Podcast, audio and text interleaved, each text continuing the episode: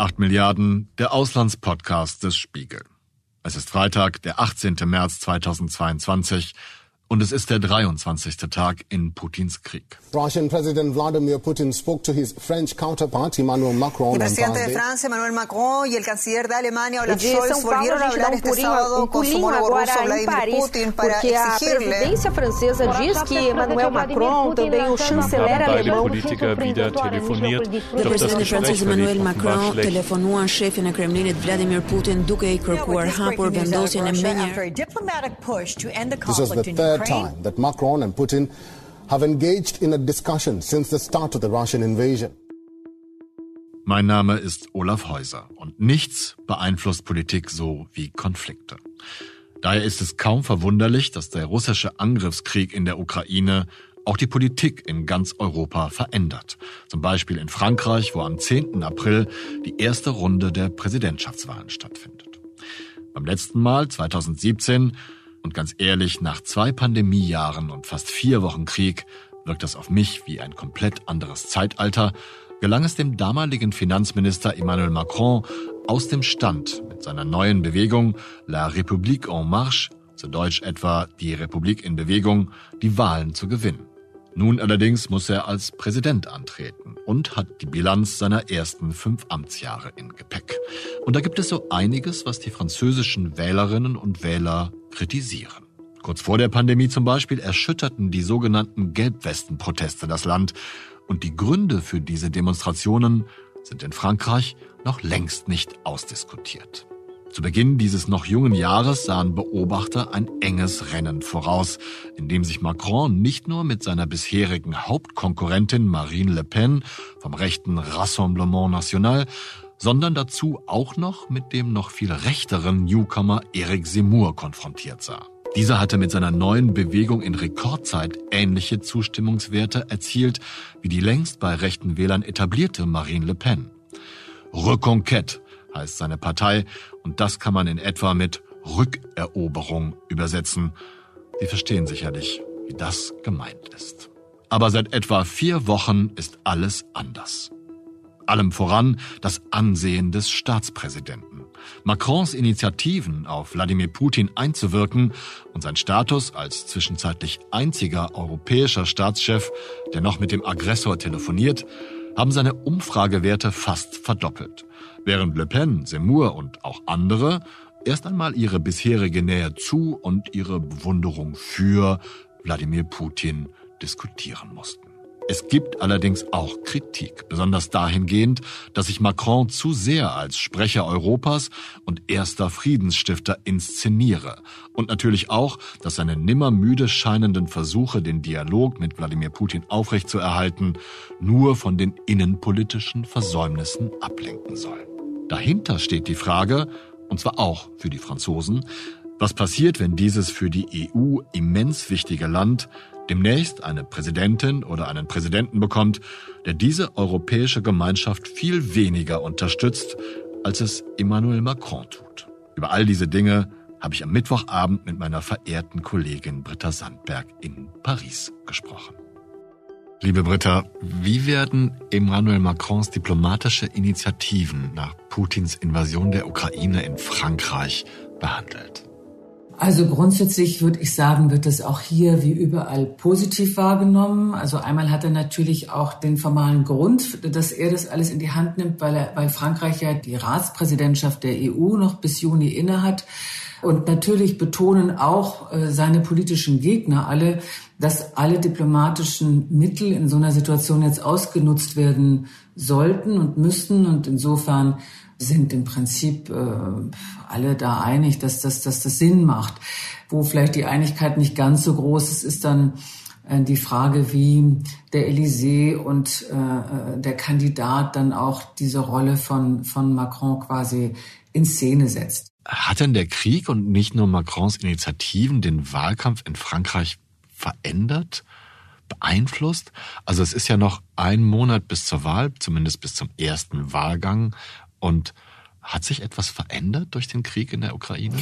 Ja, also es sind jetzt, äh, ist noch nicht mal mehr ein, ein Monat bis zur Wahl.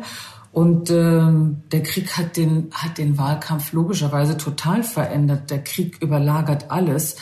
Natürlich wirken jetzt gegenüber dem, was da in der Ukraine passiert, viele innenpolitischen Themen auf einmal zweitrangig, nebensächlich.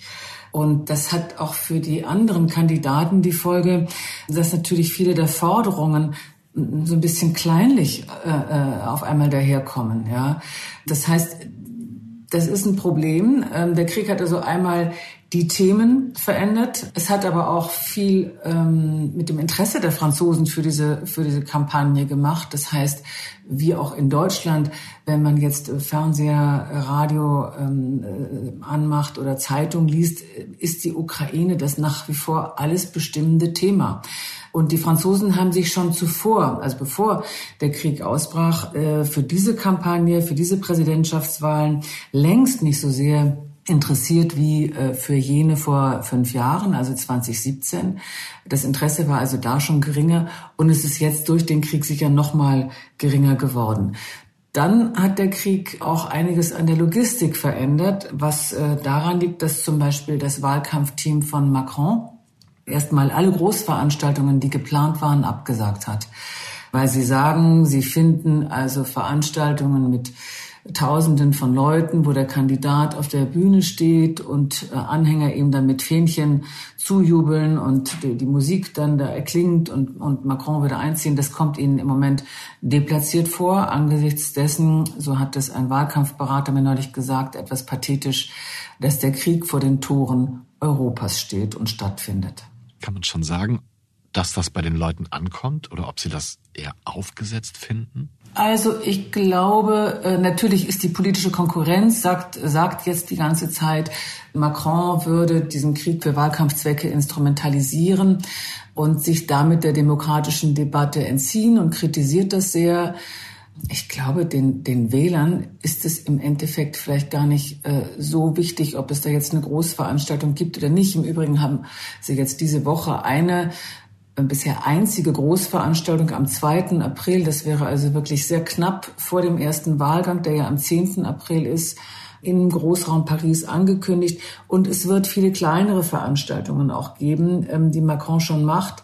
Also die Umfragen, wenn man sich die Umfrageergebnisse anschaut, dann kann man nicht sagen, dass die jetzt irgendwie Macron bestrafen, sondern ganz im Gegenteil, wie immer und wie oft bei Krisen kommen diese Krisen dem Amtsinhaber natürlich äh, entgegen oder profitiert der Amtsinhaber davon. Hast du aktuelle Zahlen? In der letzten Umfrage, in einer der letzten, liegt Emmanuel Macron jetzt bei 31 Prozent, ganz weit vorne auf Platz eins gefolgt von Marine Le Pen auf Platz zwei mit 18 Prozent. Also das sind 13 Punkte Abstand. Das ist schon ein ziemlich großer Abstand. Äh, dann kommt Seymour. Äh, also die, die anderen Kandidaten sind dann ziemlich nah in ihren Prozentzahlen mit 12,5. Das ist ja, Seymour ist dieser Rechtsaußenpolitiker, der ja ehemals Journalist und Buchautor war. Das ist im Prinzip der, ja, der, der Aufsteiger, die Überraschung äh, dieser Wahlen gewesen. Und äh, neben Seymour sind dann Mélenchon, der Linke, ähm, Jean-Luc Mélenchon mit 12 Prozent und die konservative Kandidatin Valérie Pécresse mit 11 Prozent. Und dann kommt noch mal weit abgeschlagen dahinter der Grüne äh, Jadot mit 5 und die Sozialistin Hidalgo mit 2 Prozent. Also das sieht nach einem sehr bisher eindeutigen Rennen aus. Ich könnte mir vorstellen, dass sich dadurch auch die Position von Macrons Konkurrentinnen und Konkurrenten verändert hat und vielleicht auch sogar die Haltung dieser Personen. Kannst du dazu was sagen? Also ich glaube, das grundsätzliche Problem ist, dass die, die, die Konkurrenten und Konkurrentinnen von Macron im Moment gar nicht gegen diese Omnipräsenz des Krieges ankommen und damit auch nicht gegen die Rolle des Präsidenten, der Chefdiplomat ist, der jetzt also täglich am Wochenende nachts äh, um den Frieden ringt, der die Franzosen beschützen will. Also Macron schlüpft am Ende seiner Amtszeit in die Rolle, die ihm die Franzosen eigentlich nie zugetraut haben, nämlich in die, äh, die man hier immer le père de la nation, also der Vater der Nation nennt. Äh, der Präsident soll irgendwie die Regierungsgeschäfte irgendwie steuern, aber er soll auch immer der Vater der Nation sein. Und dafür war dieser junge Präsident, Macron war ja 2017 39 Jahre alt, der immer so ein bisschen arrogant und teilweise ja, forsch daherkam, äh, der eignete sich lange nicht für diese Rolle. Jetzt aber schlüpft er da so ein bisschen rein. Das macht es schwierig für die Konkurrenten. Und der Krieg gibt natürlich jetzt auch den europapolitischen Forderungen, die Macron schon auch sehr lange erhebt, nämlich seit Herbst 2017 in dieser berühmten Sorbonne-Rede hat er erstmals eine neue europäische Souveränität, äh, mehr Autonomie, eine europäisch abgestimmte Verteidigung und all diese Dinge gefordert, die jetzt auf einmal ähm, sehr vernünftig wirken und, und äh, eine neue Relevanz haben. Da kommen die Konkurrenten wirklich kaum gegen an. Und was ist mit deren Positionen?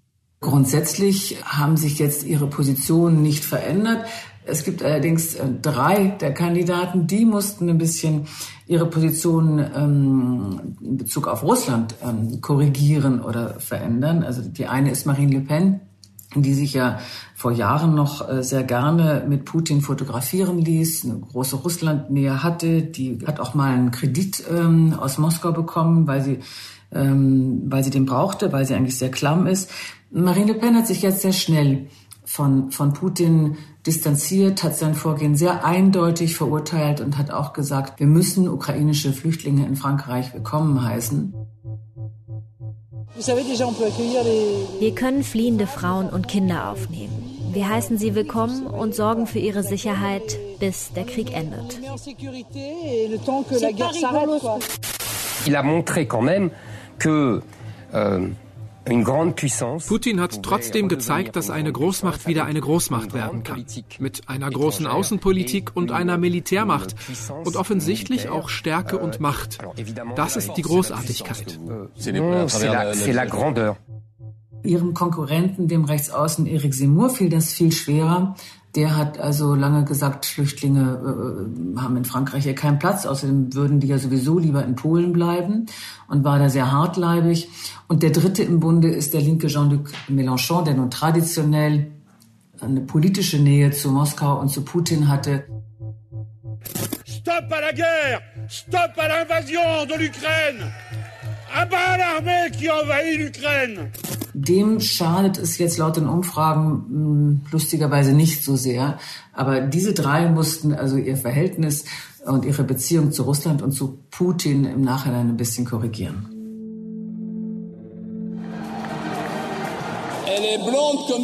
Sie ist blond wie eine Nixe. Sie ist schön und sie ist rechts. Marion! Ich bin mir absolut sicher, dass Eric Seymour die besten Chancen besitzt, um die Präsidentschaftswahl zu gewinnen. In Rekordzeit hast du das Fundament für eine vereinigte Rechtspartei gelegt. Marine Le Pen, und sag mir bitte Bescheid, wenn das jetzt nicht richtig wichtig ist für unser Gespräch, hat ja dazu noch ein weiteres Problem, denn ihre Nichte Marion Maréchal Le Pen hat sich in einer naja, auf mich schon fast pompös wirkenden Zeremonie Eric Seymour angedient und ist zu seiner Partei übergewechselt. Ist das nur ein Nebenschauplatz oder beeinflusst das die ganze Sache auch? Es sieht im Moment danach aus, als ob das den Wahlkampf nicht so sehr beeinflusst. Also entgegen der Hoffnungen des Seymour-Teams, dass das jetzt nochmal einen Schub gibt, weil Seymour ist also in den Umfragen derjenige, der am meisten abgesagt ist nach dem, äh, nach dem Ausbruch des Krieges. Seymour war mal Mitte Februar irgendwann auf Platz zwei sogar, nach Macron vor Marine Le Pen. Da haben die gejubelt. Und dann äh, sind sie sehr schnell jetzt ähm, abgesagt und hatten gehofft, dass eben die Tatsache, dass Marion Maréchal Le Pen sich im Anschluss da neuen, neuen Aufwind gibt, das ist aber anscheinend nicht so. Außerdem distanziert sich Marion Le Maréchal Le Pen in einzelnen Punkten wiederum auch von Seymour. Also er hat ja gefordert, dass ähm, zum Beispiel in Frankreich lebende Muslime christliche Vornamen bekommen sollten oder ihren Kindern christliche Vornamen geben sollten. Ähm, da hat sie gesagt, das, das sieht sie überhaupt nicht so. Ich sehe das eher als ein Manöver für die Zukunft, nämlich dass sich Marion Maréchal Le Pen jetzt für die Wahlen äh, in fünf Jahren, also für eine neu zu formierende Rechte, in Stellung bringen möchte. Marine Le Pen, ebenfalls auf Wahlkampftour, reagierte mit spöttischem Mitleid für ihre Nichte. Seymour versuche so, einen weiteren Absturz zu verhindern. Die arme Marion ist zu einer Art Rettungsanker geworden für eine Kampagne, die in sich zusammenfällt. Und das ist schade, denn sie hat etwas Besseres verdient. Britta, du hast vorhin ja vom Vater der Nation gesprochen und ich habe gar nicht gefragt, wie sehr diese Funktion oder dieses Image in Macrons Wahlkampf betont wird. Natürlich weiß Macrons Wahlkampfteam, dass es auch in, in deren Interesse ist, die Rolle des Präsidenten die machen ja immer den Unterschied. Macron ist der Präsident und Macron ist der Kandidat. Und dann kommen von denen so Sätze, ja, heute ist der ist, äh, ist er hauptsächlich Kandidat oder hauptsächlich Präsident. Das hört sich immer so an, als ob die Person quasi äh, sich mal kurzfristig verdoppelt hätte. Aber die wissen natürlich schon, dass die Rolle des Präsidenten im Moment diejenige ist, die in dem Wahlkampf vielleicht sogar mehr nützt als die des Kandidaten, weil Kandidat heißt ja, er muss sich auf die auf die Ebene und das Niveau der anderen begeben. Macron hat ja zum Beispiel sich geweigert, jetzt vor dem ersten Wahlgang eine Fernsehdebatte mit den anderen Kandidaten zu führen. Nun muss man sagen, das sind ziemlich viele Kandidaten und das wäre auch eine sehr mühsame Fernsehdebatte. Insofern entzieht er sich in gewisser Weise den normalen Mechanismen eines Wahlkampfes, aber dieser Wahlkampf ist auch kein normaler Wahlkampf. Dieser Wahlkampf ist ein Wahlkampf in Krisenzeiten und die Krise ist da und ich glaube, egal wer da jetzt sitzen würde im Elysée, käme diese Krise äh, demjenigen, äh, der gerade das Amt innehat, äh, zugute. Das war zum Beispiel bei den äh, Terroranschlägen im Jahr 2015 in Paris auch so, als François Hollande Präsident war. Also in Krisenzeiten verlassen sich die Leute lieber auf das, was sie kennen, was sie haben, auf denjenigen, der irgendwie schon bewiesen hat, dass das kann, dass er sich auf der internationalen Bühne in diesem Fall bewegen kann und wollen der vorhandenen Instabilität nicht unbedingt noch eine weitere hinzufügen, indem sie jemanden wählen, von dem sie das nicht wissen. Und man darf nicht vergessen, also drei der, der Präsidentschaftskandidaten, nämlich Seymour, Le Pen und der linke Mélenchon, wollen ja und haben in ihrem Wahlprogramm stehen, das militärische Bündnis der NATO zu verlassen. Ob das jetzt so so eine beruhigende Perspektive ist für die Wähler, ähm, da bin ich mir nicht so sicher. Das klingt ganz danach, als ob es auch da für die Konkurrentinnen und Konkurrenten kaum etwas zu kritisieren gibt. Also es gibt einen Punkt, ähm, da, da kann man wirklich sagen, das ist vielleicht, das war auch für meinen Geschmack ein bisschen zu viel. Viele haben ja die Bilder gesehen, Macron hat ja eine offizielle Fotografin, so wie Obama auch einen Fotografen hatte, der äh, quasi das Recht hat, ihn ständig zu begleiten. Also diese Fotografin, Soazic de la Moissonnière heißt sie, begleitet ihn seit seinem Amtsantritt auf Schritt und Tritt und macht sehr, ja, muss man sagen, intime Fotos und beobachtet den Präsidenten in allen möglichen äh, Situationen in der Ausübung seines Amtes. Und diese Fotos stellt die Fotografin dann auf eine Instagram-Seite. Das ist, ähm, so sagt der Elysée und so sagt das Wahlkampfteam, eine andere Form der politischen Kommunikation, eine sehr moderne, eben eine auf Instagram, äh, mit der äh, sie natürlich auch Wähler und Leute erreichen, die sie auf normalen Kanälen nicht erreichen. Und da war nun in dieser Woche waren erstmals Fotos zu sehen, die zeigten den Präsidenten nicht im Anzug, sondern in so einem Hoodie, also in so einem Kapuzen-Sweatshirt, äh, in Jeans, äh, unrasiert, mit so einem Drei-Tage-Bart und dann war auch noch auf diesem Sweatshirt ein, das Logo ähm, drauf einer speziellen Fallschirmjäger, der, des französischen äh, Militärs. Das waren Bilder, da hat man gedacht, okay, es ist jetzt irgendwie schlechte Zelensky ähm, Imitation oder das sieht so aus, als ob er, als ob er sich diesen Moment zunutze machen wollte und das haben viele hier als als ähm, als deplatziert äh, und als eine ähm, komische Inszenierung empfunden und da kann man sich ja darüber streiten, ob das jetzt so günstig war. Hilft es ihm und du hast es ja vorhin schon angedeutet, dass im Verbund der EU-Politik Frankreich eine so eminent wichtige Rolle spielt, dass vielleicht auch in Frankreich die Sorge vor einem Regierungswechsel herrscht. Denn das könnte ja auch die momentan verblüffend einige Politik der EU beeinflussen. Also die Franzosen mögen immer, wenn sie nach außen hin gut repräsentiert werden. Das ist natürlich das alte Bedürfnis noch auf der internationalen Bühne etwas ähm, darzustellen und von den anderen ernst genommen zu werden und in Europa eine, eine bedeutende Macht äh, nach wie vor zu sein, eine große Rolle zu spielen. Im Moment erfüllt Macron all diese Kriterien. Also er hat ja, muss man mal sagen, nachdem Angela Merkel ähm, von der internationalen Bühne verschwunden ist, ähm, ist er ja sehr beherzt da auch in eine Lücke gesprungen, die Olaf Scholz so schnell gar nicht besetzen konnte, weil, weil die Regierung da gerade erst ähm, war, sich zu, sich zu bilden. Ähm, er hat diese Verbindung zu dem zu, zu Mario Draghi in Italien aufgenommen. Er hat sich sehr aktiv äh, jetzt in die ganzen diplomatischen Bemühungen eingeschaltet, äh, telefoniert mit Zelensky, telefoniert mit Joe Biden. Er geht ja jetzt auch in, in Wahlveranstaltungen und sagt, äh, also ich habe, bevor ich zu Ihnen kam, äh, gerade mit Joe Biden telefoniert. Und wenn ich jetzt zurückfahre, spreche ich mit Xi Jinping. Also er nutzt es schon aus. Insofern nutzt ihm das natürlich, weil die Leute ihm diese Rolle zutrauen. Also zumindest die, die zu seinem potenziellen Wählern gehören oder versucht sind, ihn zu wählen. Kannst du denn absehen, wer in das Duell im zweiten Wahlkampf am 24. April kommt? Also der erste entscheidet ja über die ersten beiden Kandidaten, die sich dann eine Stichwahl liefern. Gibt es da Tendenzen? Also, wenn man den Umfragen jetzt folgt, dann sieht alles danach aus, als ob quasi das Duell von 2017 neu aufgelegt werden wird, nämlich das Duell zwischen Emmanuel Macron und Marine Le Pen, weil die liegen relativ eindeutig jetzt auf Platz eins und Platz zwei. Aber natürlich kann sich da auch in den kommenden Wochen noch was drehen. Also die drei anderen Kandidaten, Eric Zemmour, Valérie Pécresse und Jean-Luc äh, Mélenchon wiederum, die, der Abstand zwischen denen ist so gering, dass sollte es aus irgendeinem Grund dazu kommen, dass Marine Le Pen absagt in den Umfragen, dann könnte es jeder der drei theoretisch sein, der ins Duell einzieht.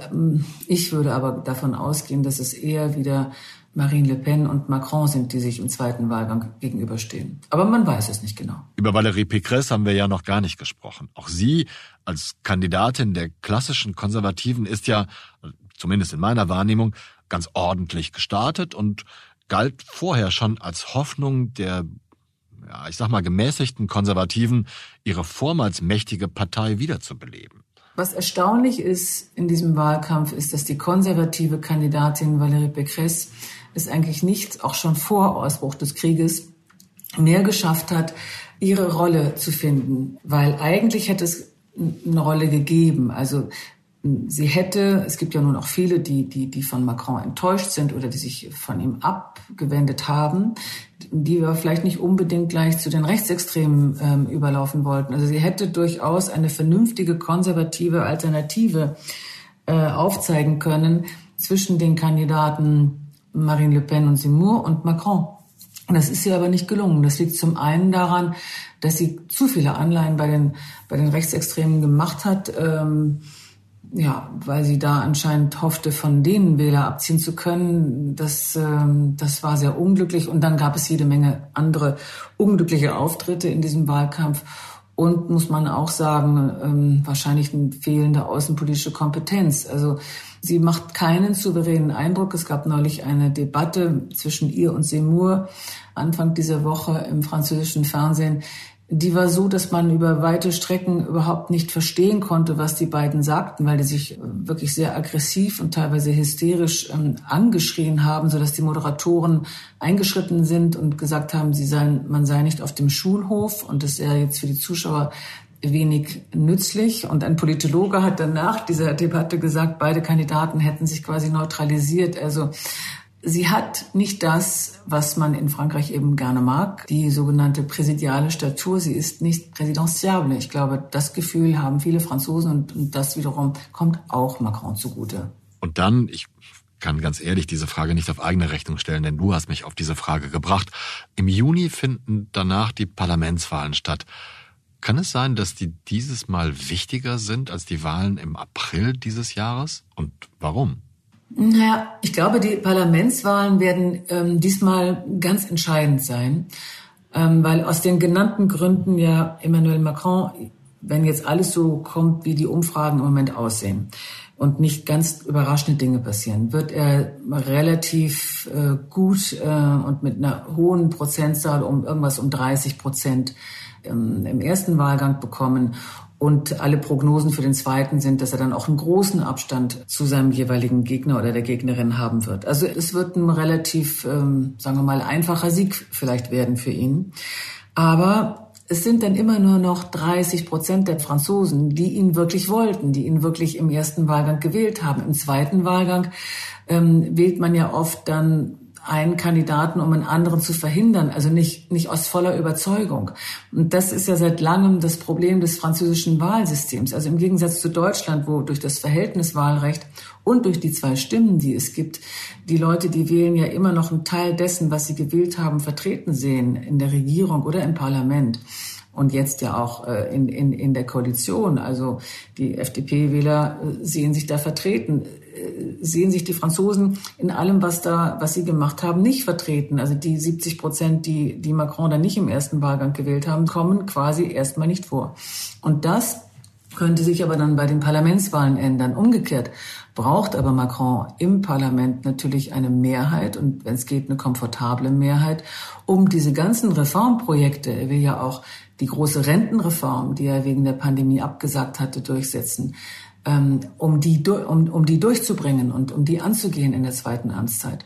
Und wenn er diese Mehrheit nicht hat, dann wird das eine sehr schwierige Amtszeit und diese Rentenreform wird sowieso ein sehr schwieriges Unterfangen für ihn. Also insofern sind diese Parlamentswahlen extrem wichtig und es könnte sich natürlich auch zeigen, dass der Unmut und die Proteste, je nachdem, was dann auch bis dahin mit dem Krieg in der Ukraine passiert ist, der jetzt aufgrund dieser Krisensituation äh, bei den Präsidentschaftswahlen nicht zum, nicht zum Ausdruck kam, sich dann im Juni bei den sogenannten Legislativ, also bei den Parlamentswahlen äußert. Und die Parlamentswahlen bestimmen dann auch, wie Frankreich bzw. sein Parlament auf Aggressionen von außen, wie jetzt von Wladimir Putin, in der Ukraine reagiert, oder? Mm, naja, die Parlamentswahlen entscheiden über die Zusammensetzung der, der einzelnen parlamentarischen Gruppen, also über die Anzahl der Abgeordneten im Parlament. Aber das Parlament ist ja hier sehr viel schwächer als in Deutschland. Also Macron kann alleine entscheiden, zum Beispiel über einen Militäreinsatz. Da muss er nicht wie in Deutschland ähm, die Zustimmung des Parlaments einholen. Es gibt einen sogenannten geheimtagenden Conseil de Défense, äh, der im Élysée tagt, also einen Verteidigungsrat. Und das Gremium ersetzt dann quasi für eine gewisse Zeit in solchen Krisensituationen, das war, sogar in der Pandemie so, das Parlament. Das heißt, er braucht das Parlament nicht, um zu entscheiden, wie er jetzt auf, auf Invasionen und, und Kriegssituationen reagiert. Es ist natürlich besser, äh, das Parlament im, im, äh, im Rücken zu wissen und die Unterstützung des Parlaments zu haben. Aber ich glaube, das ist eigentlich relevanter für die ganzen innenpolitischen Themen und Reformen, die dann anstehen. Dieses Land ist ja nach wie vor gespalten. Die, die Gelbwesten-Proteste und die Krise, die sie ausgelöst haben, das ist ja noch nicht geheilt. Also das, das schwelt ja immer noch.